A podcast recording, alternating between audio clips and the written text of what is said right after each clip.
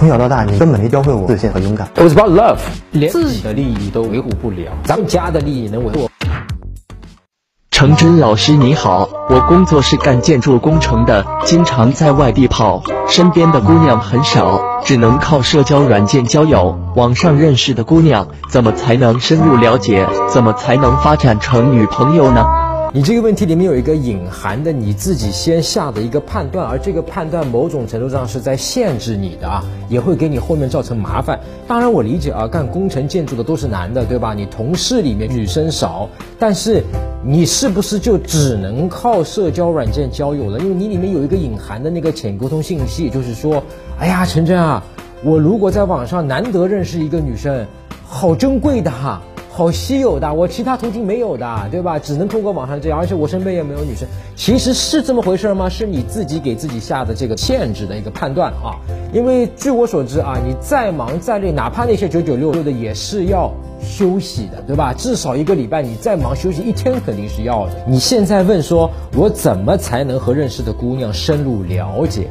也就是说，你都不问这个姑娘是什么样的人，她是不是适合你，你到底喜不喜欢她？你问的这个问题，好像在网上认识一个姑娘，她愿意跟你聊，你就立刻就想着一个事情，我先必须得跟她推进关系，让她喜欢上我，让她愿意跟我彼此了解。那么这本身就是一种稀缺性思维，对吧？认识一个姑娘，我就必须要，我不管她是谁。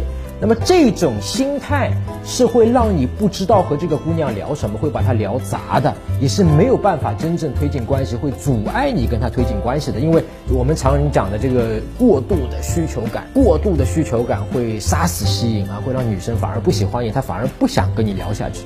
所以真正的症结就在这个地方，你意识到我前面讲的这个问题。当你意识到说，哦哟，其实虽然我是干建筑的，我的同事里面女生少，但不代表这个地球上这个国家这个社会我住的城市女生少，对吧？或者说就像你讲的，网上女生也是有很多的。那么你有没有真的去呃拓展这样的一些渠道去看？说我认识一些新的不同的女生。当你发现说，其实女生我到处可以认识，我每天可以认识十五个女生，是一个很轻松的一件事情然后你会发现，哎呦，那十五个女生里面，我每天被十四个女生拒绝了，她们觉得我跟她不合适，听起来是很害怕哇，每天被十四个女生拒绝。但其实你知道，有一个女生说，哎，我加你个微信，咱们聊聊看吧。那如果你每一周有一个，你一个月就有四个这样的认识新的女生，那么对你现在来讲，我估计啊，你说我一个月能认识新的四个女生，能聊微信，能聊下去。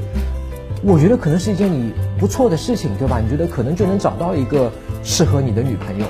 那好，更多的关于怎么和女生相处的方法啊，具体跟她聊什么可以一直聊下去啊，让她喜欢你，包括在约会中要注意什么，怎么把她约出来啊，包括怎么挽回啊，怎么让自己变得强大、自信、有魅力。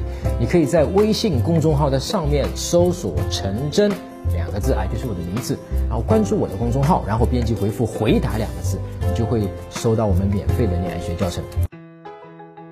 搜索微信公众号“陈真”，打开微信，点击上方搜索，输入“陈真”两个字，成功的“陈”，再点搜索，那个戴眼镜的呢，就是我，点一下这个人，点击关注公众号，你就加上我了啊。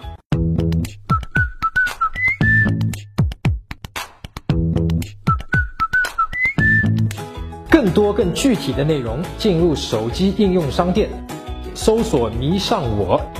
下载 APP 就可以获取我的免费教程。